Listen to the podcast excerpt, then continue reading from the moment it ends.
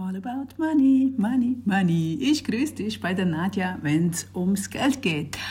Ja, aus dem Thema erfolgreich im Alltag. Immer wieder etwas, das wir mitnehmen können mit Hauptfokus Geld. Und heute die vier Geschenkeregel für Kids.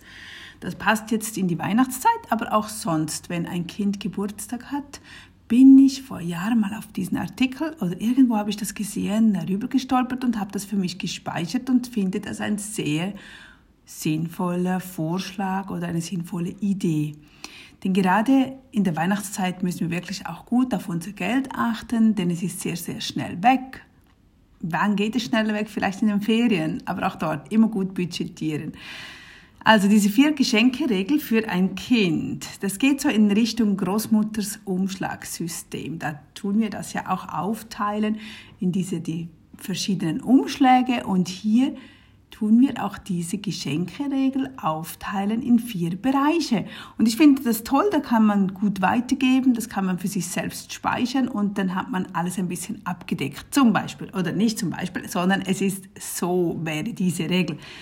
Wähle. Wähle. Also, der erste Punkt, du wählst etwas, das das Kind wünscht. Wir schenken dem Kind etwas, das es möchte. Ob sinnvoll, nicht sinnvoll, ob du denkst, ach nee, bitte nicht. Egal, das, was das Kind sich wünscht. Und da sind wir auch wieder wie beim Umschlagssystem. Wir haben dort auch einen Umschlag, wo das Kind einfach ausgeben darf, was da drin ist. Daher teilen wir das ja. Wenn wir 10 Euro bekommen oder 20 Euro, dann teilen wir das ja nach den Prozenten auf. Und das kannst du selbst entscheiden. Oder bei mir in den Vorlagen siehst du, wie ich das mache. Aber jetzt nur als schnelles Beispiel, wir, wir tun zum Beispiel in jeden Umschlag 2,50 verteilen. Aber ich habe das ein bisschen anders gemacht, 10, 10 Prozent, also 30, 30 und 10 Prozent habe ich das. Ja, dann teilen wir, okay, 3 Euro, 3 Euro, 3 Euro und einen Euro, der ist damals für Spenden, 3 Euro sind für Geld investieren, Geld sparen und Geld ausgeben. Du siehst also auch dort diese vier Bereiche und wenn dort im Geld ausgeben von diesen 10 Euro gehen 3 Euro rein und mit diesen 3 Euros kann das Kind oder auch du selbst, du kannst es auch für dich selbst machen, jederzeit, egal wie viele Slimes deine Tochter vielleicht schon hat, darf es halt den 51. Slime damit kaufen. In diesem Umschlag ist wirklich nur das Geld drin, das zum Ausgeben gedacht ist.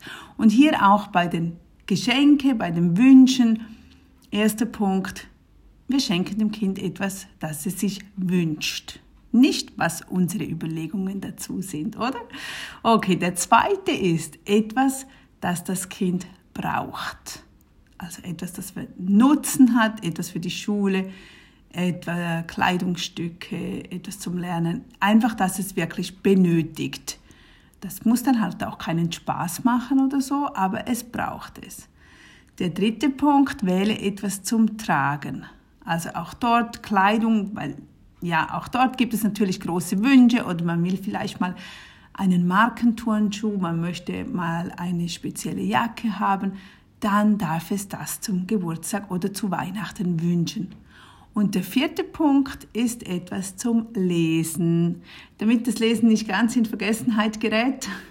Vielleicht bin einfach ich, nur ich dahinter, weil, weil mir Lesen wahnsinnig viel Spaß macht. Ich sehe aber auch schon, dass bei meinen Kindern das Lesen wirklich in den Hintergrund geht, obwohl meine, unser Wohnbereich ist voll, voll, voll mit Büchern. Ich lese und schreibe den ganzen Tag. Ich liebe es, aber ich kann das natürlich nicht übertragen. Ich glaube auch die junge Generation, die neue Generation, es läuft schon sehr, sehr viel oder alles über Videos es wird sich da schon noch sehr viel ändern. Wir dürfen da nicht festhalten an dem, wie wir aufgewachsen sind.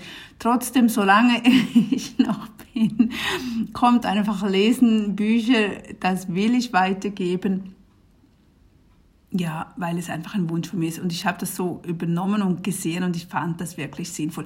Es kann ja auch zum Lesen, es kann ja auch eine Anleitung sein, es kann ein Bastelbuch sein, es kann ein Kochbuch sein. Ist egal, einfach etwas, ja, wo man, wo man sich vielleicht auch eine schöne Geschichte, das können auch Comicbücher sein, irgendetwas halt zum Lesen, zum die Fantasie wieder anregen, oder?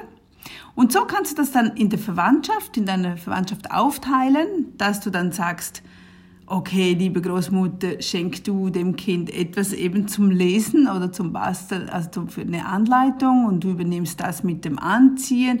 Vielleicht hat der Onkel immer coole T-Shirt-Ideen oder der geht gerne shoppen, also soll er doch mit dem Kind dort etwas unternehmen.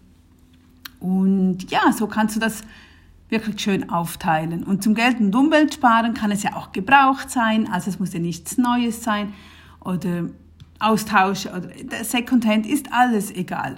Das Ganze kann man natürlich noch weiter ausbauen. Es kann etwas mehr mit Bildung auch zu tun haben oder man belegt zusammen einen Kochkurs oder allgemein einen Kurs oder einen Tanzkurs, irgendwo oder einen Golfkurs.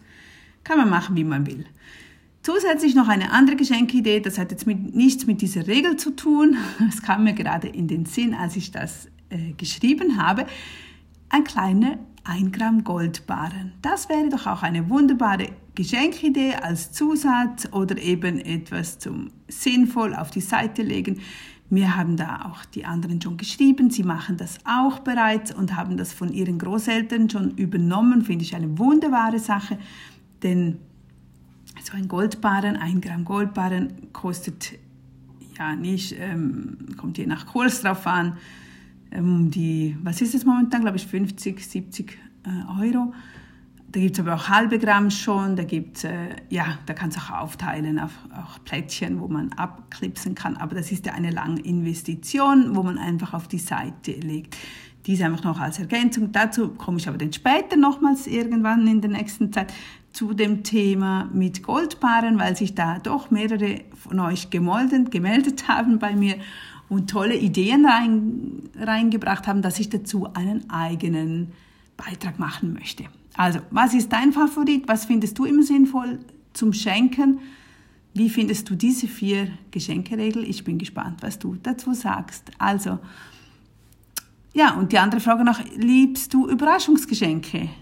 Das ist auch immer so. Jeder Mensch, ich habe doch diesen Kurs mal gemacht, der Charakterkurs, und ich muss immer so so grinsen, weil der Saphir, unser Sohnemann ist ein Saphir, da gibt es ja so diese vier Steine, Edelsteine und der Saphir ist so der Typ Mensch, der eigentlich immer zu spät kommt, der voller Leben ist, der ist, der redet den ganzen Tag, der, einfach so der quirlige und dieser Typ vom Mensch, der liebt auch Überraschungsgeschenke. Auch da passt es wunderbar auch dort habe ich bei mir in der Vorlagenbibliothek müsste, ich denke, und sonst schreibt mir, habe ich eine gratis so ein A4-Faltblatt, wo man die vier Charaktere einfach so, dass man schnell sieht, okay, jetzt verstehe ich meine Mom besser, ich verstehe meine Tochter besser. Warum ist ihr das wichtig?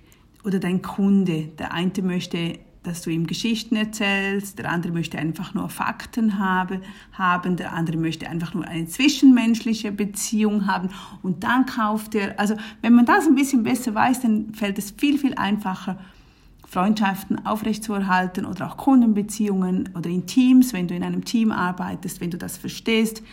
Ich denke oft, wenn die Lehrer das verstehen würden, ich meine, sie wüssten, wissen ja, dass jeder Mensch einzeln und separat ist, aber nein, in der Schule müssen alle gleich sein. Und wenn jemand diese Charaktereigenschaft mit sich bringt, dann wird er halt immer die gleichen, nicht Probleme, aber das, was dem anderen nicht passt, immer wieder Gleiches anstoßen. Das wird sich nicht ändern. Man kann natürlich darauf Rücksicht nehmen, man kann es erklären, aber das ist halt der Charakter und ich finde das auch schön. Ich sage jedes Mal bei einem Lehrergespräch, sage ich, ja, ich weiß, ich weiß, aber das ist, ich bin stolz darauf, dass mein Kind so ist. Und in zehn Jahren irgendwann weiß ich, warum es so ist, weil es wahrscheinlich dann auch einen Beruf finden wird oder eine Arbeit ausübt oder etwas das macht, wo einfach seine Qualitäten sind oder ihre Qualitäten sind, was natürlich in der Schulzeit nicht überall reinpasst ja, wenn du einen Streber zu Hause hast, das, das lieben alle. Alle lieben die, die,